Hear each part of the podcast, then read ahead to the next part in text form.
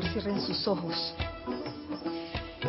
y relájense, relajen su cuerpo físico, aflojando cada parte de él, su cabeza, su cuello, sus hombros, su tronco, sus brazos, sus piernas.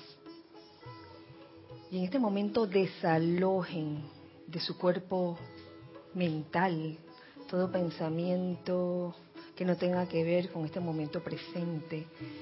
Desalojen de su cuerpo emocional todo sentimiento que no tenga nada que ver con el sentimiento del yo soy.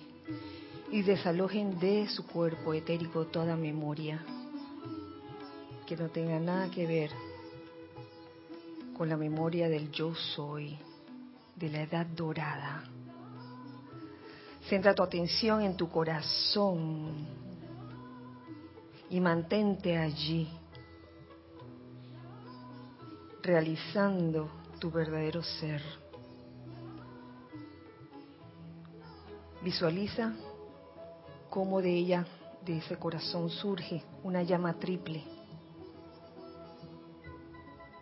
capaz de crear todo lo bueno, capaz de crear constructivamente, armoniosamente. Y con esta conciencia te pido que envolvamos el lugar donde nos encontramos, en nuestro caso, la sede del grupo Serapis Bay de Panamá. Envolvamos a la sede en un tubo de luz blanca, resplandeciente, que gira rápidamente a la velocidad de la luz. Visualicemos cómo en la parte frontal de este tubo de luz, la parte frontal de esta casa, colocamos una cruz de llama azul. Igualmente colocamos la cruz de llama azul en la parte de atrás de este edificio incluyendo sus estacionamientos y jardines. A mano derecha y a mano izquierda colocamos también una cruz de llama azul arriba y abajo. Y conformamos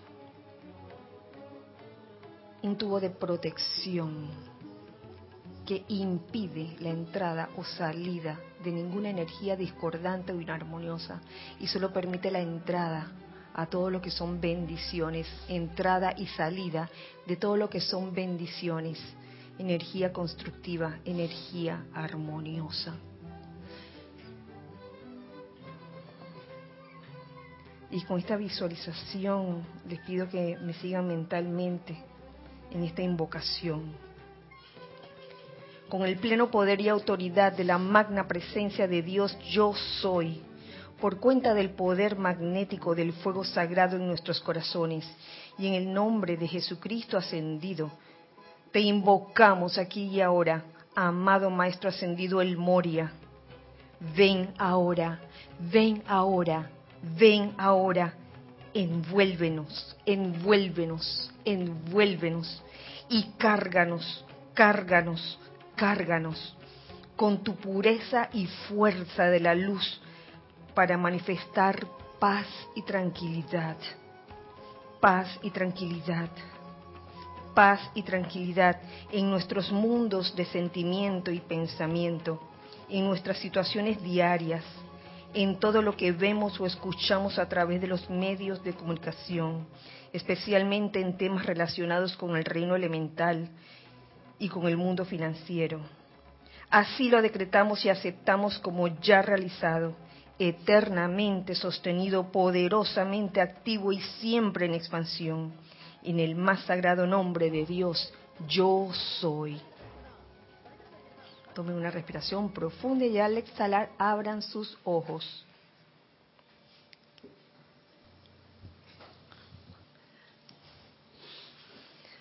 Muy buenas noches, muy feliz día tengan todos ustedes. La amada presencia de Dios yo soy en mi corazón reconoce, saluda y bendice la amada y victoriosa presencia yo soy en los corazones presentes. Presentes de este lado y del otro lado. Bienvenidos, bienvenidos sean todos, hijos del uno, de todas partes del mundo. Y gracias por estar aquí, tanto en todos sus cuerpos, incluyendo el físico, como en alma y espíritu, aquellos que están en este momento conectados a este, a este espacio, los hijos del uno. Gracias Giselle y gracias Carlos por su servicio amoroso en cabina, chat y cámara. Ya saben que como siempre pueden hacer todos los comentarios que deseen, preguntas a los chats al chat de siempre por Skype, Serapis Bay Radio. Y ustedes, hijos del uno que están aquí en carne y hueso, pueden también participar. Eh, les hago un anuncio muy especial y es que este domingo 14 de enero tenemos el primer Serapis Movie del año 2018. Uh, continuando con la saga que se inició hace unos años atrás, la saga de Star Wars, con el episodio 7. Episodio 7, este domingo 14 de enero a la hora de siempre, una de la tarde, una pm, hora de Panamá cada quien en su ciudad o grupo con su película en mano, viéndola todos juntos simultáneamente.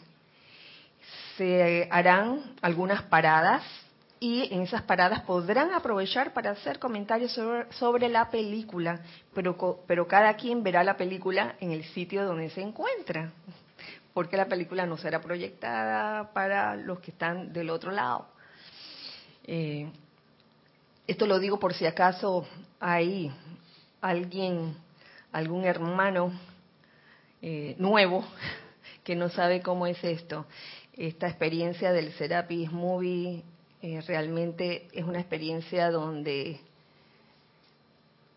siento yo se, se vive la, la unicidad de conciencia.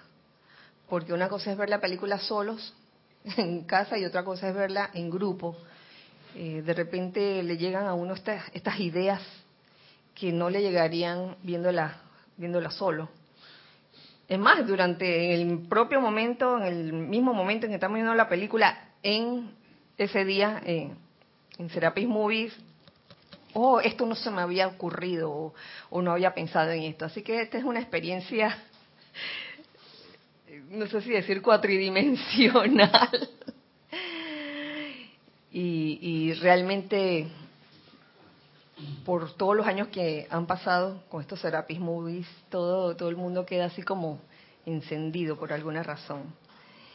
Y parte de la clase de hoy, es más, el tema de la clase de hoy tiene, tiene que ver un poco con el, ese primer Serapis Movie de este domingo, porque resulta que toda esta saga de Star Wars eh, en toda esta saga de Star Wars hay un tema en especial que se toca muy a menudo y es el tema de la relación gurú y discípulo, discípulo y gurú. Es un tema que se toca. Eh, así que el tema de hoy se llama el chela. Más bien se llama chela probacionista. Chela probacionista. Es bueno que nos empapemos. Y yo sé que este tema ustedes en algún momento de todos estos años lo han, lo han tocado. Vamos a darle una vuelta el día de hoy. El chela probacionista, ¿qué es? Porque en verdad se puede hablar de los chelas probacionistas y chelas aceptados. Y se dice, mucho se ha dicho también cuando se cita ese término de chela, eh, definiendo el chela como, eh, lo tengo aquí, tiene que ver con el, el, amante número dos, el amante número dos, que yo se lo voy a buscar. Ajá. Aquel que, aquel que ve el plan del maestro y lo hace suyo y entusiasma a, su alrededor a tantos como pueda. Esta es una definición que yo he escuchado a través de, los años. Eh, aquí les tengo pues la, la enseñanza exacta que viene descargada del amado Maestro Ascendido San Germain. El amante es número dos, pero el último párrafo donde dice, finalmente los individuos llegan a un punto en que su propia visión se desarrolla lo suficiente para ver a través de los ojos de los maestros ascendidos, ahí agrego yo, y tales viajeros se convierten en los chelas de la hueste liberada, compartiendo su visión y aceptando la responsabilidad de hacer un un hecho de esa visión a través de la cooperación de su propia esencia de vida, acoplada con, con, la de cualquier miembro de su raza que puedan imbuir con la visión, entusiasmo y luz de su maestro, ese maestro con M mayúscula. Se habla del maestro ascendido. La relación entre el gurú y el chela es una relación entre el maestro ascendido y el chela no ascendido o ser no ascendido, estudiante de la luz no ascendido. Y encuentro, obviamente, información, conocimiento aquí en este libro del primer rayo, cuya portada siempre me gustó. la mirada, esa mirada tan especial del maestro ascendido, el Moria que quizás en algunos tiempos o en algunos estados de conciencia daba hasta resquemor de que, oh, está escudriñando. y ahí yo veo en la mirada una actividad muy importante, el mirar a los ojos. Los ojos, se dice que los ojos son el espejo del alma y por lo menos aquí en el plano terrenal, uno sabe cuando alguien está escondiendo algo o cuando alguien tiene algún tipo de apariencia o aflicción, por lo general no te quiere mirar a los ojos. O te mira y te quita la mirada así. Entonces, la mirada es muy importante. Encuentro en la página 74 del libro El primer rayo. Ese capítulo que es titulado Chelas probacionistas. Y está, buenísimo, está buenísimo. Lo primero que, que, nos dice aquí, esto es enseñanza del maestro Ascendió el Moria, dice, amado Chela, ¿sabes qué significa la palabra Chela desde un punto de vista interno? significa aspirante que promete. En estos días me llega un libro que había pedido a la MTF de una eh, compilación que hizo Werner Schroeder sobre la Gran Hermandad Blanca, su historia y su, y su enseñanza. Sí. Y encuentro un capítulo dedicado al Chela. Y él define Chela como discípulo de un maestro.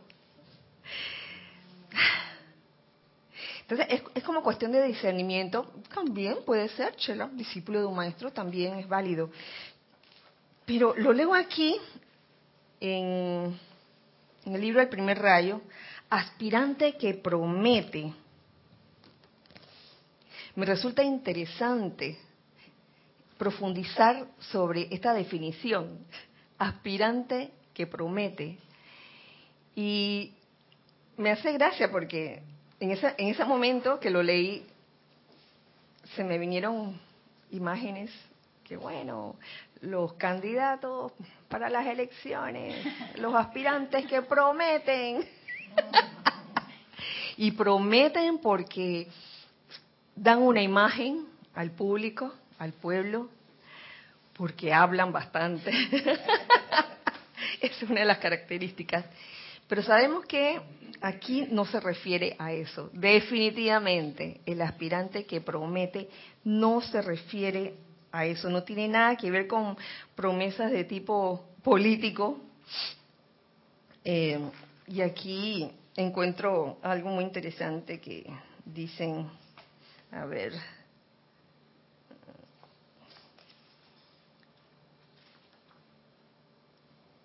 uy.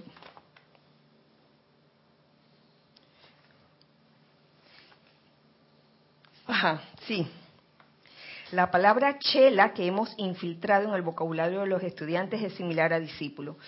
Frente a los muchos cientos que manifiestan un interés pasajero en el saber espiritual o que tienen un apetito intelectual que es estimulado por cualquier cosa nueva y diferente, están los comparativamente pocos cuyas vidas y no sus labios cuyas vidas y no sus labios los singularizan como posibles chelas probacionistas. O sea, pueden haber cientos de buscadores de la luz que vienen con ese interés en el saber espiritual y llegan con un entusiasmo desbordante y luego de un tiempo como que tú los ves como que se van apagando. Pueden durar es que un par de meses y de repente ya no los ves más. Puede pasar eso. Es definitivamente ese no es un aspirante que promete. Y está el aquellos que tienen el apetito intelectual que es estimulado por cualquier cosa nueva y diferente. Siempre le gusta la novedad. Y cuando pasa un tiempo, como ya pasó mucho tiempo y la novedad todavía está ahí, ya dejó de ser novedad. Y entonces, bueno, vamos a otra cosa mariposa, piensa esta persona. Y definitivamente, eh, una corriente de vida así no es un aspirante que promete. Lo importante de un aspirante que promete son sus vidas y no sus labios. Eh, eso para comenzar. Uno se convierte en un chela cuando ya no se le puede negar a la llama de la vida en el corazón la oportunidad de tratar de manifestar el plan de Dios a través de la personalidad que lleva puesta en la actualidad. La llama. Ya no se le puede negar a la llama, porque primero que todo, aquí lo pone el amado maestro ascendió el Moria como una oportunidad de tratar de manifestar el plan de Dios a través de la personalidad, lo cual me, me, me hace pensar que no es un tema de obligación, no es una obligación, es una oportunidad.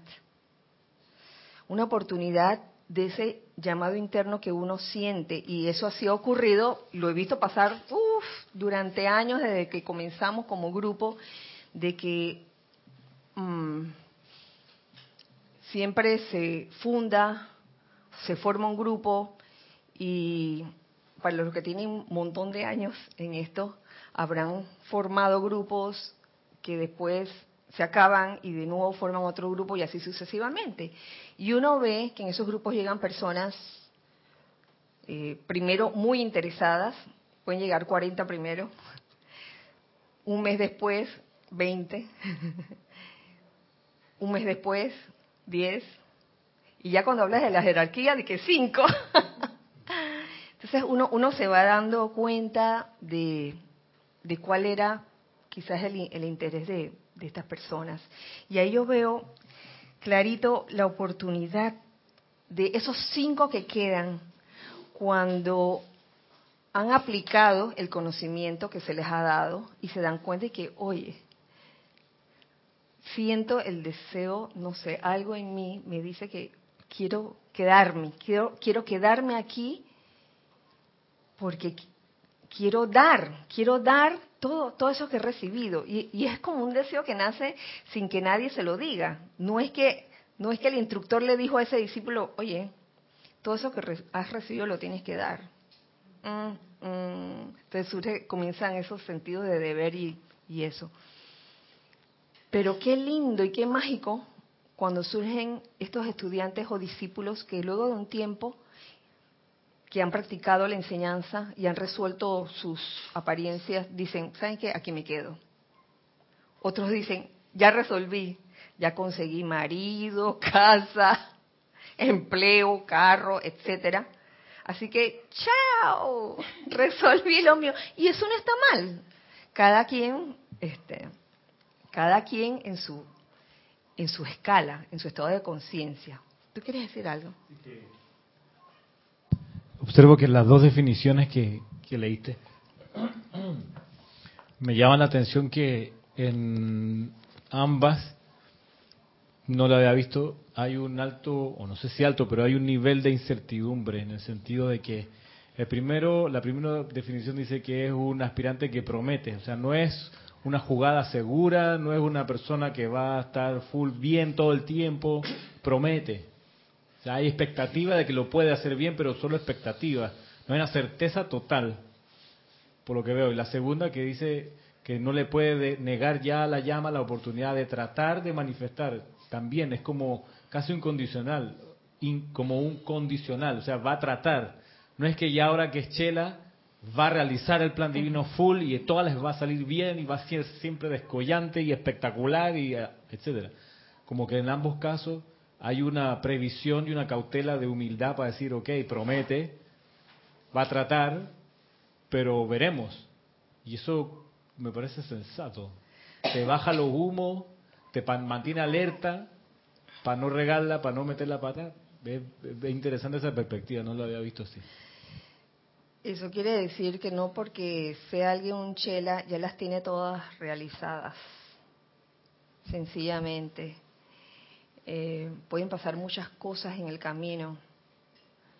Y una de las cosas que, y, aquí hago una, un paréntesis, una acotación, que quería mencionarles al principio, pero se me pasó, es el hecho de que el, el proclamarse chela es un indicativo de que ese no es un chela. ¿Por qué? Porque el que dice que es, no lo es, porque el que lo es, no lo dice. Ese es un dicho que llevamos de hace años. Así que el silencio en esta etapa es de de no estar alardeando o queriéndole decir que, oye, tú sabes que yo soy chela, he descubierto que soy chela de tal maestro. Uh, yo creo que ahí no. Pero es cierta esta percepción que has hecho, incluso yo, yo también la había hecho en mis reflexiones, el hecho de que, de que el chela o el, perdón, el aspirante que promete es alguien que que los maestros ascendidos, los miembros de la Gran Hermandad Blanca ven en un estudiante no ascendido, un ser no ascendido aquí, ve, ve las posibilidades, pero esas posibilidades tienen que ser trabajadas. Y lo lindo del asunto es la oportunidad de tratar, tratar. Eso me recuerda mucho a lo que nos enseña el maestro ascendido Serapis Bey tratar, tratar y tratar. No es que no te vayas a caer nunca, no es que un chela no se va a caer nunca, de vez en cuando puede tener sus resbalones, pero asimismo tratará, tratará una y otra vez. Sí, Lord. Me llama la atención que e, esa perspectiva de aspirante que promete y cuando decías que está respaldado por lo que sus acciones, no por sus palabras, como que me imagino ese escenario, el aspirante o futuro chela probacionista es el que se va acercando poco a poco al maestro mediante la aplicación de la enseñanza, mediante las cosas que empieza a dar. O sea, no es que siento yo que el maestro mira así al mundo y dice, ah, tú vas a ser mi chela, sino que son estas almas que poco a poco van subiendo la colina y se encuentran con el maestro, pero, eh, pero comienza del aspirante. Y yo creo que por eso se llama aspirante, porque comienza con la aspiración. Eso me recuerda al código de conducta del Mahashohan para un discípulo del Espíritu Santo, que el primer punto es que es una persona que aspira a la expresión más completa de Dios. Entonces es como que esa aspiración es la que te va elevando, te va llevando y en algún momento del sendero ah, se da esa como ese acercamiento con el maestro pero depende, depende de la, de la persona, no depende tanto del maestro, sino del deseo y la aspiración del, del ser. Sí, así es. No tanto, esa aspiración no tanto para lograr una posición. Porque una cosa es que, ah, yo quiero ser chela de un maestro ascendido, importante. Eso es, se, se, puede igualar a, a, esa escogencia que hizo el Mahashohan acerca de qué te interesa más, ser Mahashohan o ser una presencia confortadora. A lo cual él respondió, ser una presencia confortadora. Porque uno hace que se produzca lo otro, pero no en espera de que, ah, que me voy a ganar esta posición. Como pasa a veces en el, en el mundo externo, suele suceder esa cosa. La gente aspira a una posición. Aquí en verdad nuestra aspiración consiste en dar lo mejor de uno, en ser. Que en ese sentido no hay algo como chela permanente, como un nombramiento permanente que no lo remueve nadie, porque el chela, hasta donde vamos revisando, es quien se mantiene en aspiración. O sea, tratando siempre de estirarse un poco más, de perfeccionarse un poco más, de servir un poco mejor cada vez. Pero si ya uno se, se asienta y se duerme en la comodidad, ¿no? Que ya vi el plan, ya entusiasmé a algunas personas, ya lo hicimos, puse mi vida aquí, ya ahora me rindo me dejo de tratar, ya, ya deja de ser chela, entiendo. Y, y, me parece que esa es una, es una condición que para arriba la jerarquía sigue ocurriendo, en la medida que ya no serán chelas, serán maestros ascendidos, pero pueden ir más, más y más lejos en, el, en la medida que aspiren más oportunidades de servicio. Sí, porque más que, que llenar una serie de requisitos, es simplemente ser lo que tú eres. Yo creo que, que en eso consiste, porque muchas veces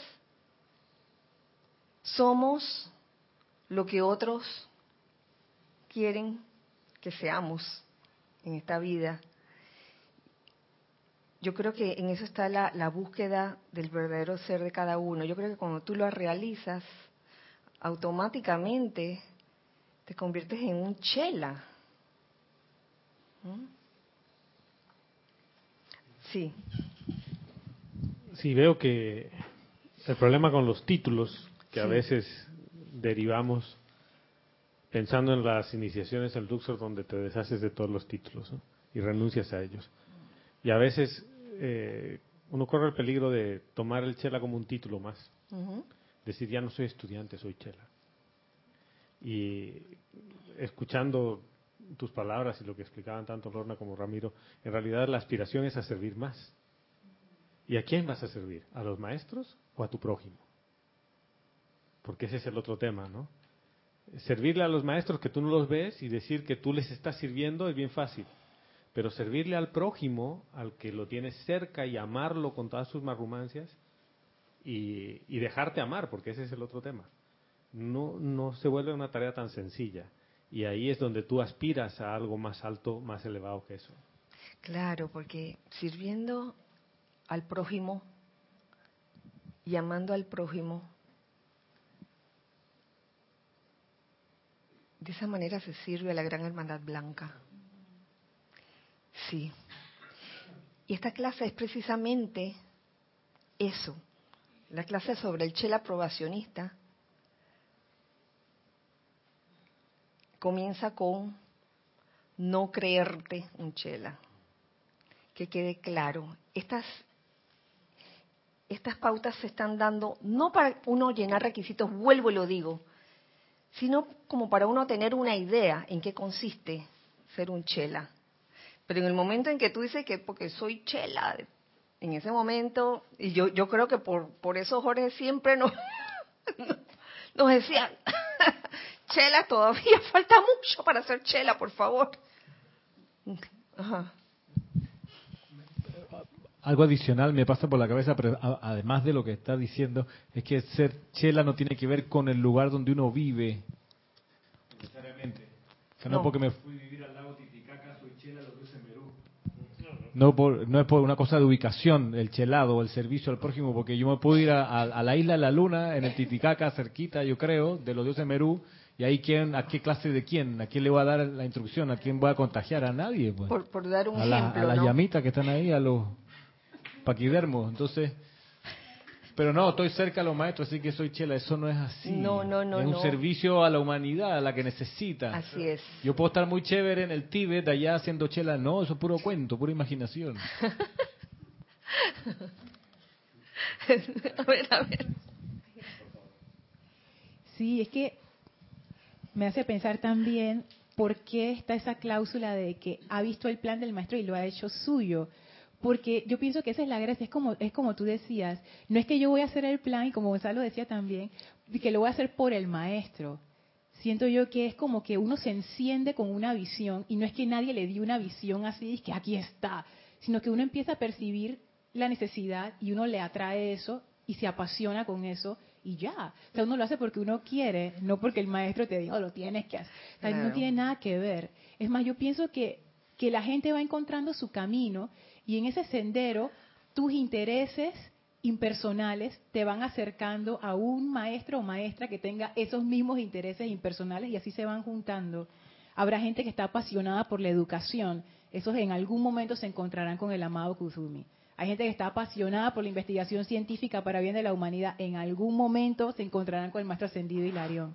Pero comienza del corazón de uno. Es, es, es tan hermoso eso. Claro, es, es por mérito y por el momentum que cada, cada ser no ascendido ha desarrollado.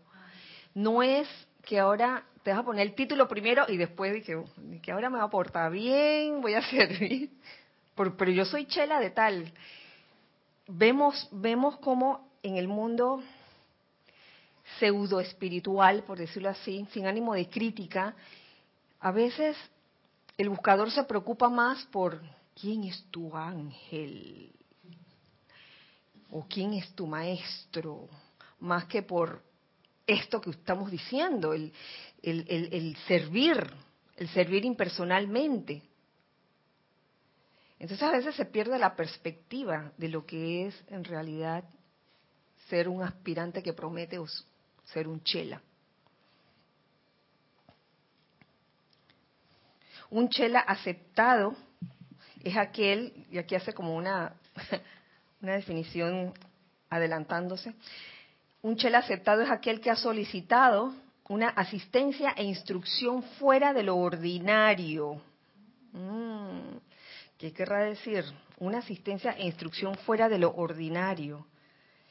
Y que al ser escrutado espiritualmente por el gurú ascendido, maestro ascendido, se le encuentra capaz de someterse a disciplinas adicionales a las normalmente requeridas de las corrientes de vida que escogen difundir el poder de Dios a través del ser y así de convertirse en maestros de la energía y vibración en cualquier esfera en que voluntariamente escojan operar.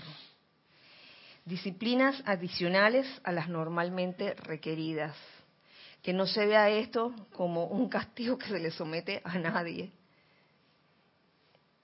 Para aquel que no se resiste, que ya ha trascendido toda esa etapa de la resistencia y de la rebelión, esto no, esto de las disciplinas, las disciplinas eh, adicionales, no son un castigo.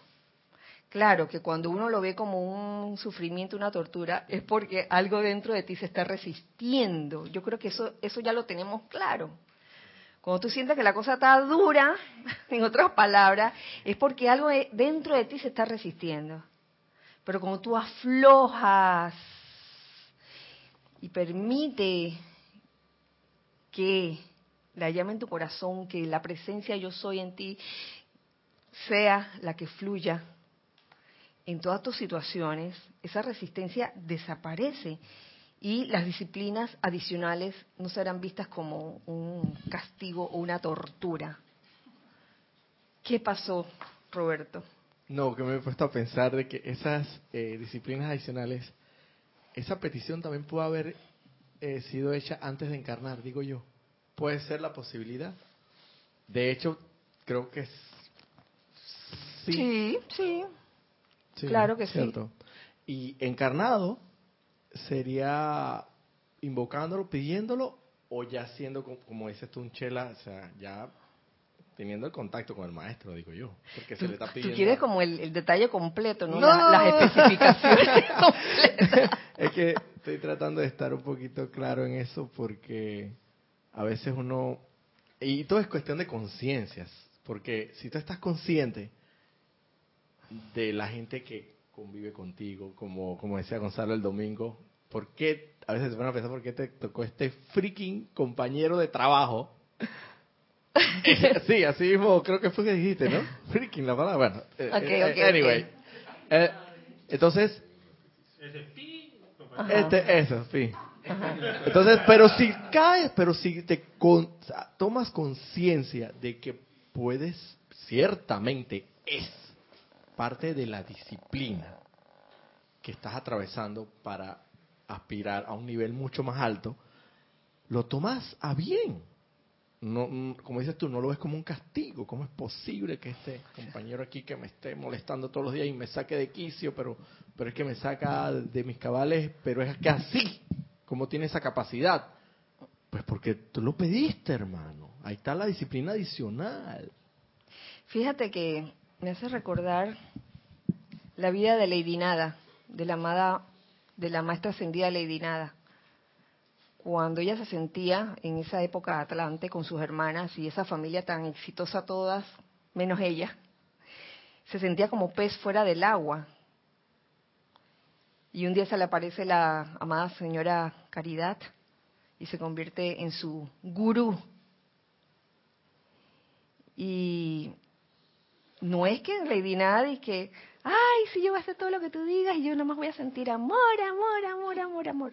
Hubo un momento en que ella sentía que, wow, voy a tener que, estoy practicando ahora es que con los nenúfares, con los ruiseñores, y ahora voy a tener que enviar un rayo al corazón de mis hermanas para magnificarles sus talentos, mientras yo sigo aquí como, no nada. Pues sí, es parte. Y ella, ella misma lo dice en una parte de, de su de su enseñanza. Ella en un momento dado sintió como frustración. Sí, ¿verdad? Ella Sí. siente frustración. Y, y es entonces cuando la señora Caridad le dice, hey, busca tus raíces. Busca tus raíces. Eh, ajá. ¿Alguien más? Eh, sí, Kira, eh, más o menos en esa línea de pensamiento. eh, lo que pasa es que pensamos, pensamos mucho, por lo menos yo en mi caso en particular o por mí, que cuando ya se nos, vamos a decir, porque ya tenemos contacto directo con el más, vamos a ponerlo de esa manera, ah, ya todo, mm, ya todo va a ser realizado. Entonces yo me puse a pensar en una clase que una vez dio Ramiro. ¿Cómo sería que tú vivieras con Jesús en tu casa? A ver, con, con Jesucristo. ¿Cómo, cómo sería? O sea, ¿cómo sería? O sea, todo, cada detalle, ey, ey, ey, ey, no, tal cosa.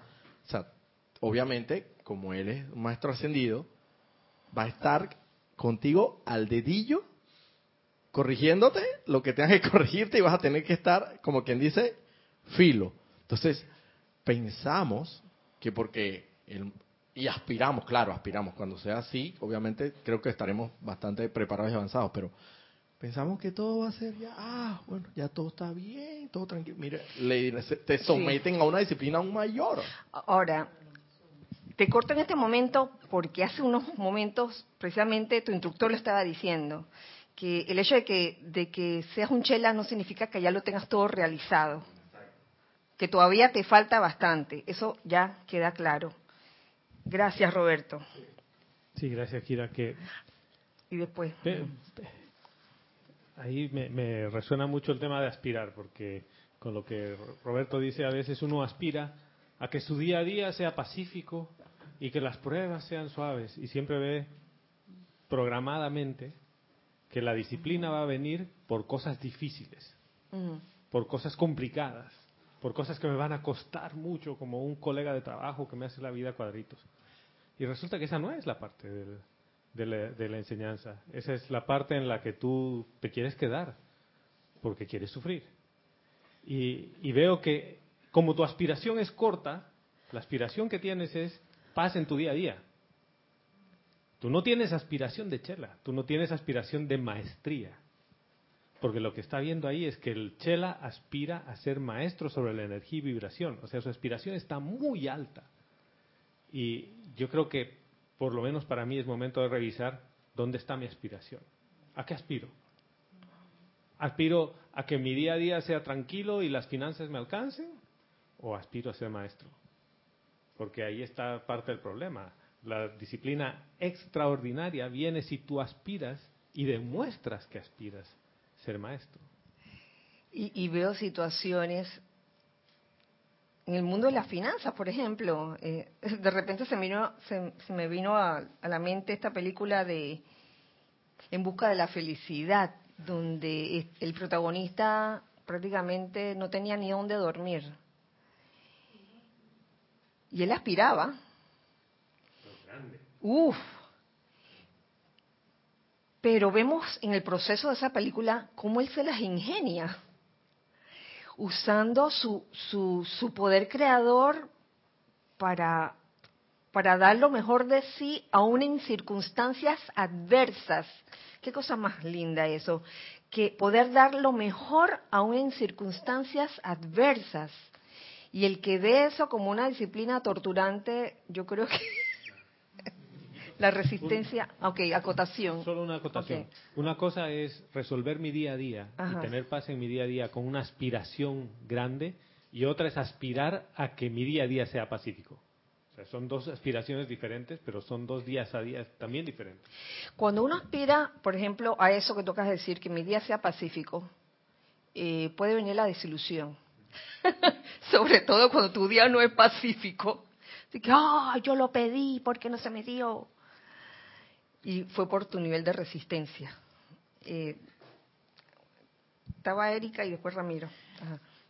Sí, lo que pasa es que creo que en esta segunda definición me perdí un poquito, pero aquí el aspirante solicita, ¿no? Solicita la, la disciplina. O sea que es una petición del aspirante para solicitar esas disciplinas para mejorar. Ya cuando es un chela aceptado. Ajá él solicita, o sea que ya tiene un grado de conciencia de que puede pasar de todo en ese, en ese, en ese, ese tránsito. Al ser un chela aceptado. Al ser un chela aceptado. Sí. Gracias.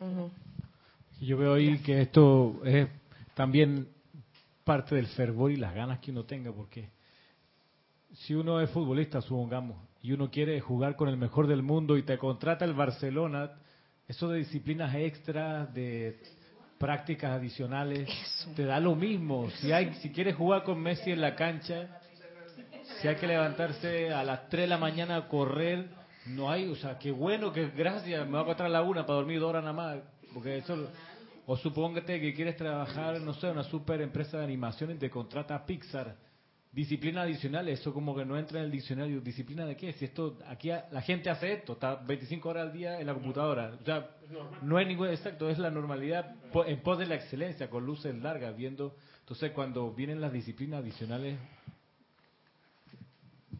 no, como que no, no, no sé, que el maestro lo dice, hay disciplinas adicionales, como un poco para decir la vida está a cambiar, te va a cambiar en base a tu aspiración, pero si uno lo creo, si uno lo ve como disciplina, dale, no. Entonces, ¿qué estás haciendo? Sal de la cancha. No, no, no te metas a jugar con los mejores, porque ¿para qué? Ni, siquiera aprobacionista eres. No, no a la grada, hermano. Los, amigos juegan con tus amigos. Ni siquiera un aspirante que promete, como uno un más. ahí, un obstáculo. Uno más del montón. No le pases la pelota. gracias, gracias, Irina. ¿Sí? En la línea de lo que están planteando, eso sería como un funcionario público de la metafísica. De 8 a 4 o de 7 a 3. No me pida eh, que sábado o domingo, porque esos son días libres, quiero mis vacaciones. Yo lo digo pensando en eso, Ramiro, porque a mí me, me parece gracioso porque me ponen a, trabajar con una chica nueva y todo, yo toda emocionada y ella también estaba emocionada y todo bien, qué sé yo, y yo quiero aprender y no sé qué, entonces yo, yo saqué un par de libracos Y le dije, mira esta información para que no sé qué, qué tal cosa. Eso fue el viernes pasado. Y ella dice que, ay, pero es viernes. Y yo dije, no, para que te los puedas leer en el fin de semana. Dije, no, yo en el fin de semana no manejo nada de esas cosas. Ah, bueno. Y yo dije, ah, ya. Entonces, ella, por ejemplo, si llega a las 7, ella a las 7 está leyendo su periódico, haciendo todas sus cosas, a las 8 es como un relojito, ¡pap! Me pongo a trabajar. Pero al cuarto para las 5 ya ya está en la gatera con la cartera. Entonces, entonces yo me puse a pensar, no digo, ella como que eso de la investigación y la cuestión de esto que estamos trabajando, como que sí, pero no. Entonces ahí yo veo eso que están planteando, esa pasión, esa cuestión. Eso se ve en todo. O sea, no, y ella podrá decir, bueno, yo soy esto, soy lo otro, soy aquello, pero realmente no hay pasión allí no hay ese ese interés, esa de disciplina adicional o de conocimiento adicional o lo que fuere, como lo querramos llamar. Entonces, caigo en la cuenta, yo decía, bueno, esta es una funcionaria pública clarita, ¿no? Se caigo en la cuenta de que acá en la metafísica también tenemos nuestro funcionario público. Sí. Gracias por tu comentario, Irina, porque porque realmente eh, tomar esto un estudiante de la luz no puede llegar a aspirante que promete si tiene esa mentalidad de funcionario público.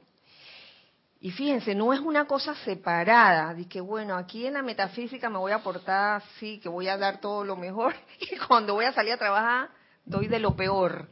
Y nada más me trabajo mi de 8 a, ¿qué? De 8 a 4, 8 a 4 o de 3 a, no sé, o de 9 a 5, y de ahí no salgo, y si me piden que haga otra cosa, les pongo cara de, de, arpa desafinada, para que ya no me pidan más que tengan que trabajar los viernes, horas extras ni nada de eso. Mira, y, la, y la clásica.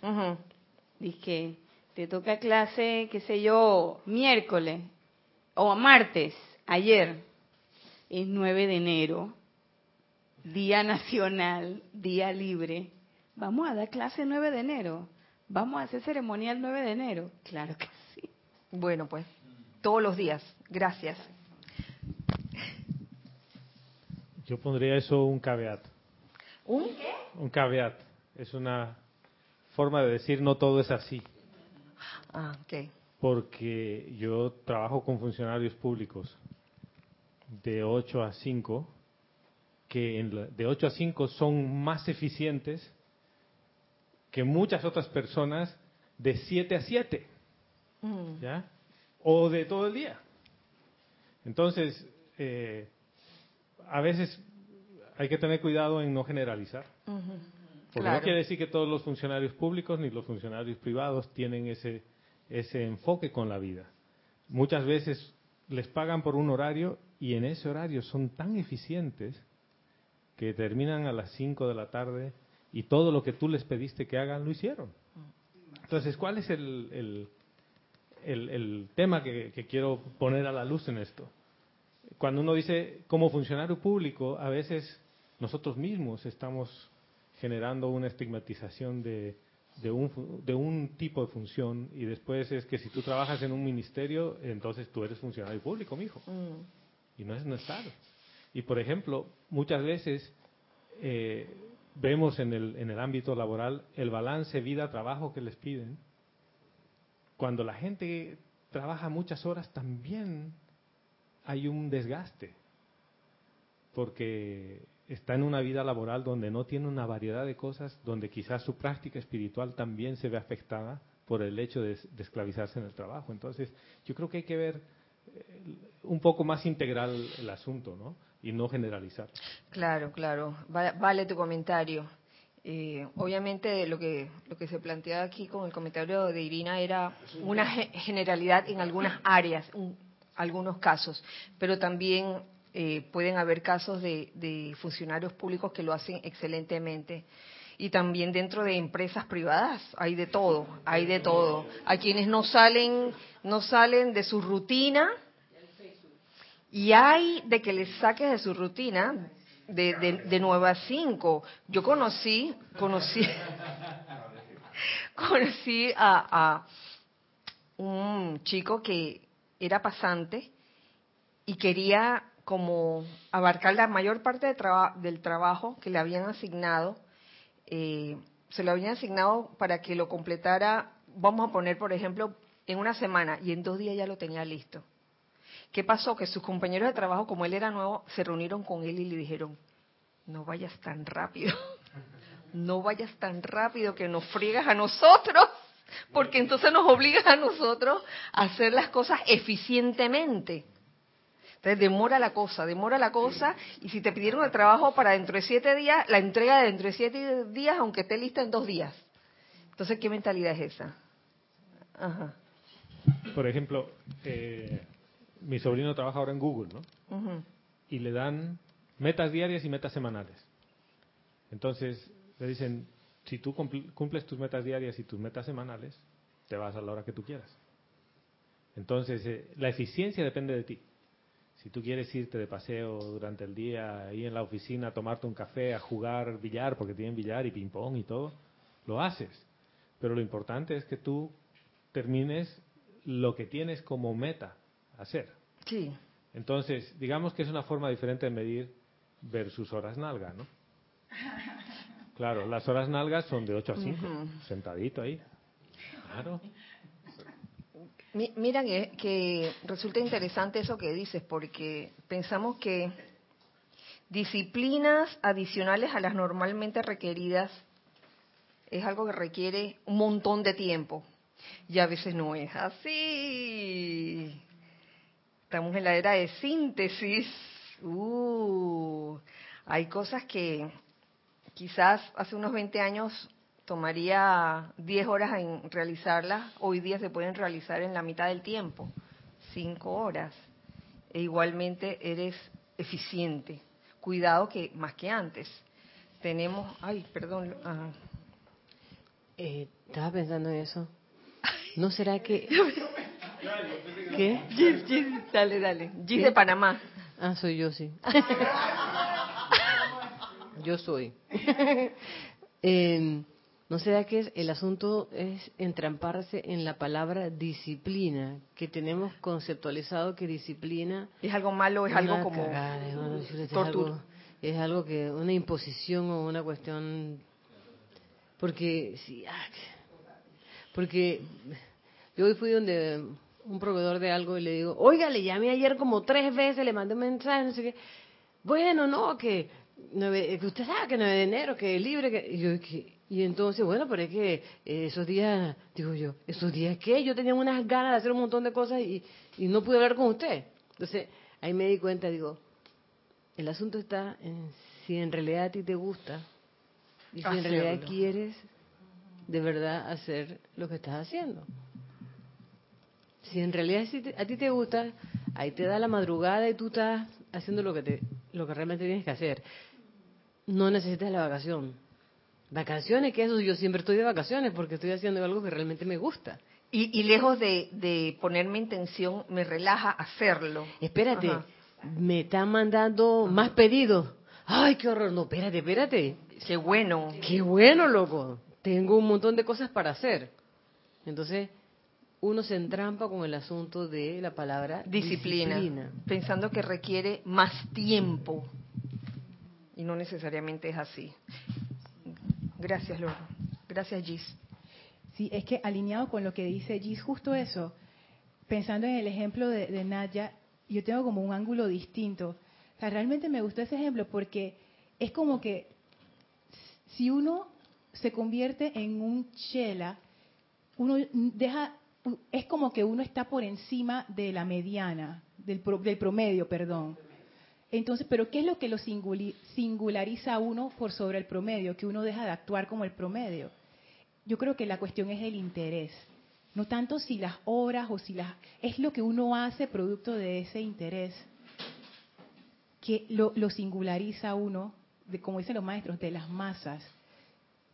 tiene que ver con la aspiración. Yo pienso que un chela, en este, es mi imaginación al respecto, cuanto más avanzado está en el sendero, todo en su vida gira alrededor de esa aspiración y servicio único. Al final todo se va integrando, se va integrando.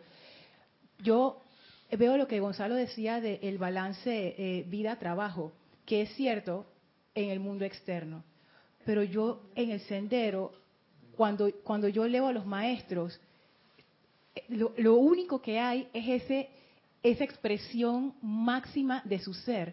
Todo gira alrededor de eso. es, es como que es una unipuntualidad muy especial. Entonces yo pienso que, claro, la vida de un chela no, no, no se va a parecer en nada a la vida de una persona como yo, por ejemplo, que es parte del promedio, mm. que tiene sus divisiones y sus balances, y claro que yo tengo que tener ese balance de que, bueno, el tiempo que yo le dedico a Serapi, el tiempo que le dedico a mi esposo, a mi familia, y porque es cierto, porque si no uno se se funde, uno tiene que tener ese balance, pero también veo que más adelante en el sendero, de alguna manera, todo se va balanceando de una forma que al final lo que lo importante es la aspiración.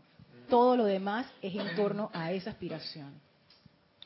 Y, es bueno considerar, eh, añadiendo a tu comentario, que cada quien, cada persona, cada estudiante o cada aspirante ha tenido una vivencia diferente diferente en sus en todas sus encarnaciones.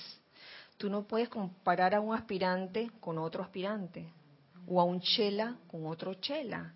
Cada quien ha tenido su experiencia diferente y puede que a uno uno vea que pareciera que se le pusieran duras las cosas, ¿no?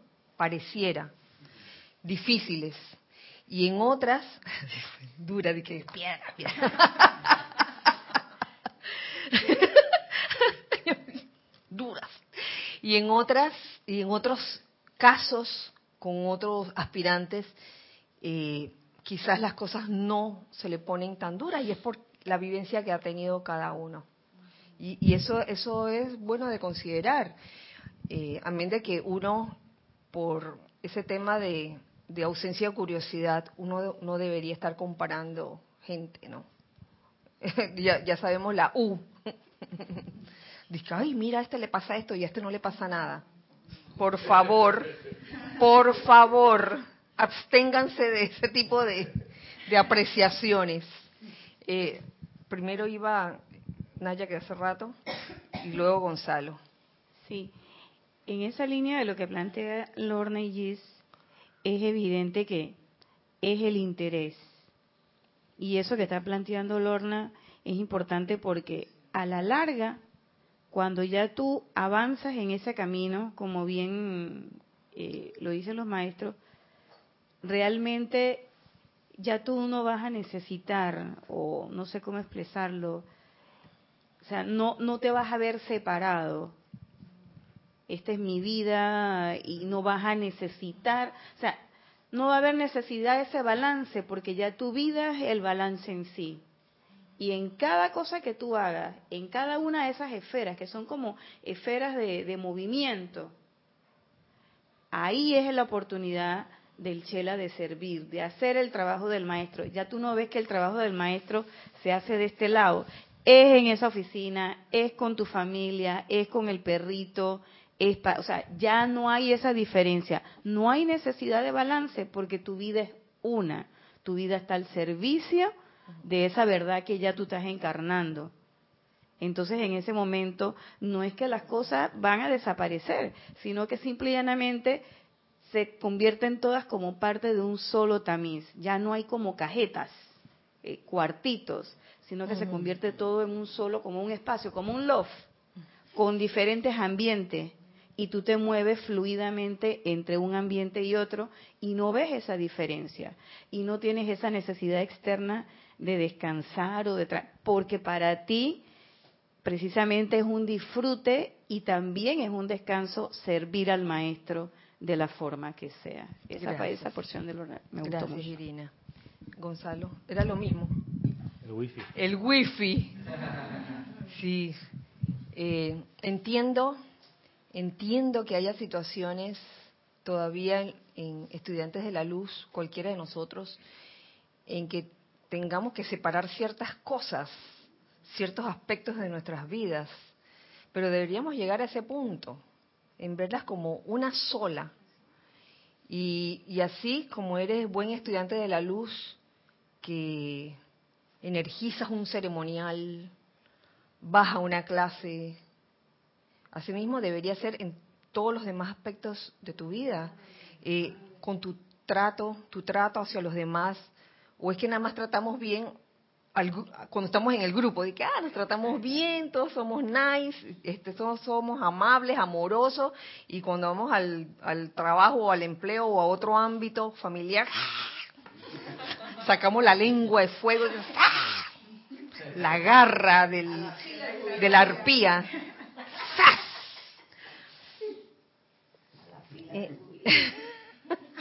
entonces, ese aspirante que promete en ese momento y que te tocan, te tocan el, la campana, que, hey, hey, obsérvate.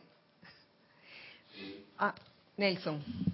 Por eso es que pienso yo como que lo de difícil o, o, o más llevadero según el punto de vista mío con relación a un, a un chela, eso puede ser relativo, porque uno no sabe qué tan fino uno puede ver a alguien que ay, de repente qué bien le va, y siempre lo ves sonreído, feliz y todo lo demás, pero uno no sabe si, si esa persona está ya en un punto de, ajuste fino. Y entonces para él es mm, cualquier cosita es una prueba. Y entonces está como quien dice, como esos ajustes de sintonía fina que hay en los radios, que uno no necesita hacer demasiados esfuerzos para llegar a una frecuencia, sino que uno si no si no si uno no va con el, debida la debida sensibilidad y el debido tacto se sale de la del punto de la frecuencia. Entonces pienso yo que a veces eso también es relativo con relación como decía cada quien está en su en su grado o, en su en su evolución en su punto de evolución. Sí, en su, en su estado de conciencia, llámesele así, y, y las situaciones pueden ser tanto evidentes como sutiles, porque puede, puede estar pasando ese estudiante o ese aspirante que promete, puede estar pasando por situaciones que nadie más ve, situaciones internas también, uff, esa, ese, esas pruebas del, del ego con, con minúscula que está allí siempre diciéndote que, oye, ponme atención a mí, ponme atención a mí.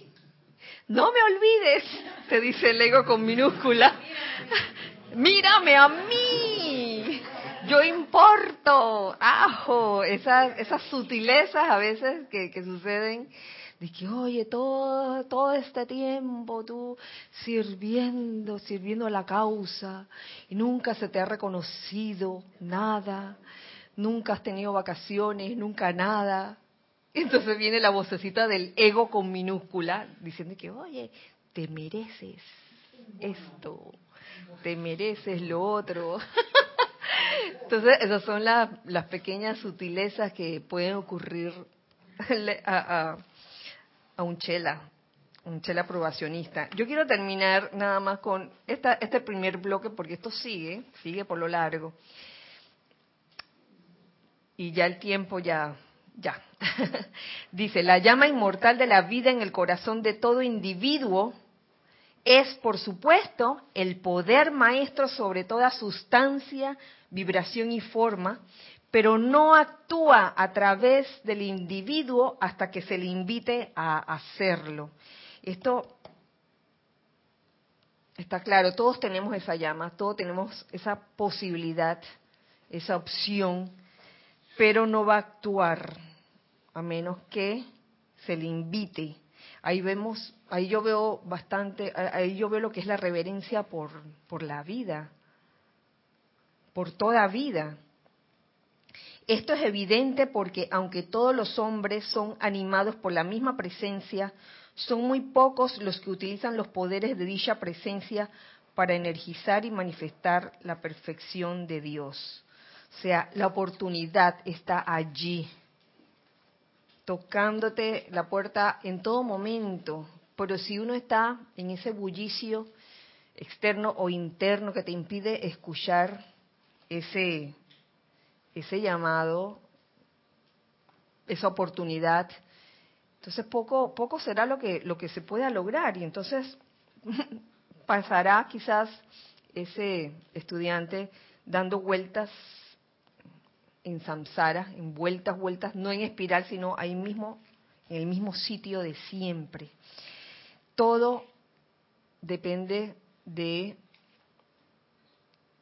esa invitación que tú hagas a la llama, la llama inmortal de vida en el corazón de todo individuo, que se le puede llamar de muchas formas, que bueno, y la persona que, que, no sabe de esto, ¿qué hace?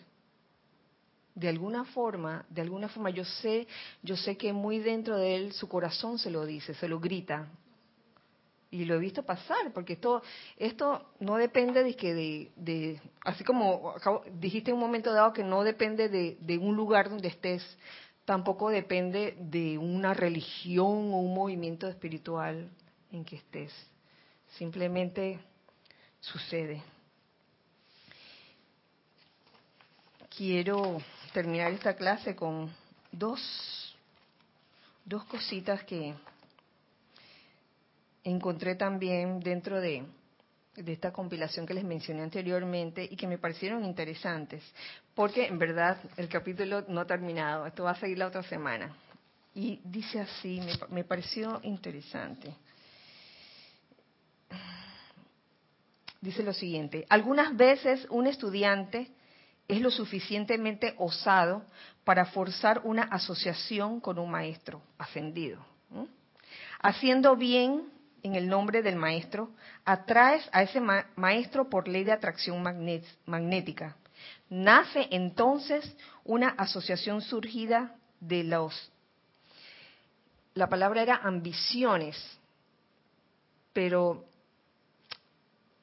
no deseo que se, se interprete ambición como, una persona eh, de esas que tienen ambiciones egoístas y desmedidas, no, no, ambiciones o, deseos más bien de ese estudiante. Nace una asociación surgida de los deseos de ese estudiante. Esta es una asociación más difícil, la forzada, porque cualquier cosa forzada requiere más atención y cuidado que aquella que se desarrolla a través de méritos naturales y momentums.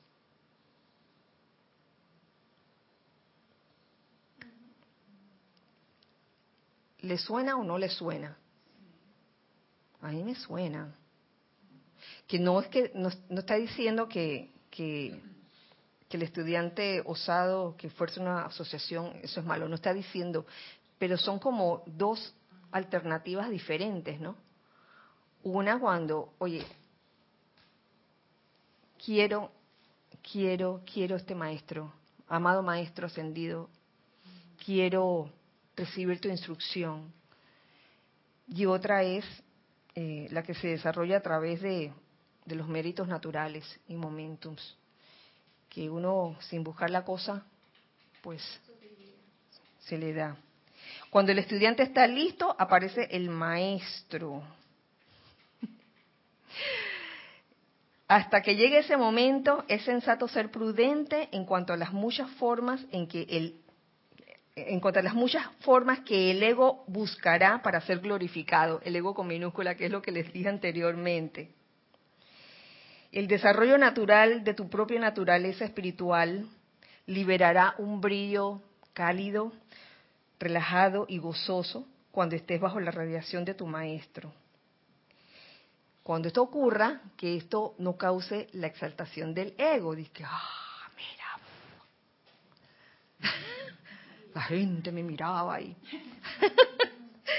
Un maestro es humilde y siempre glorifica a Dios.